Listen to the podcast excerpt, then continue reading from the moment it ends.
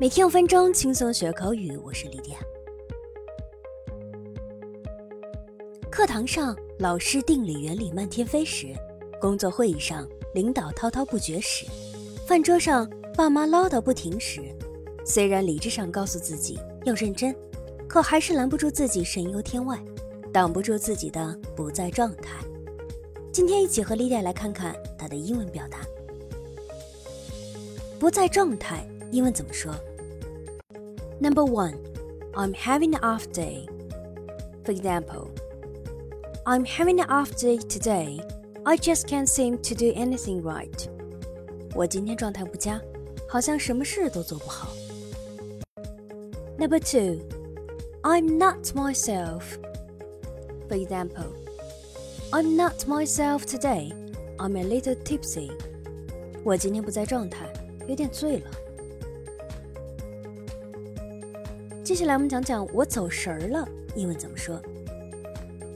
Number one, I just zone out. Zone out 这个短语是走神、精神不集中的意思。For example, when the men start talking about football, I just zone out. 男人们一开始讨论足球，我就走神了。Number two. I'm distracted. For example, I guess I've been a little distracted. 我想我是有点分心了。我们再来看看压力大英文怎么说。Number one, be stressed out. Stress somebody out 这个短语是使压力大，是极度焦虑，是非常紧张的意思。For example. Lydia is so stressed out lately. Lydia 最近压力很大。Number two, under a lot of pressure. Under pressure 是受到压力，在压力之下的意思。For example, Lydia never gets ruffled, even under pressure. 即使在压力之下，Lydia 也从来不感到沮丧。 最后，我们来说说强颜欢笑英文怎么说。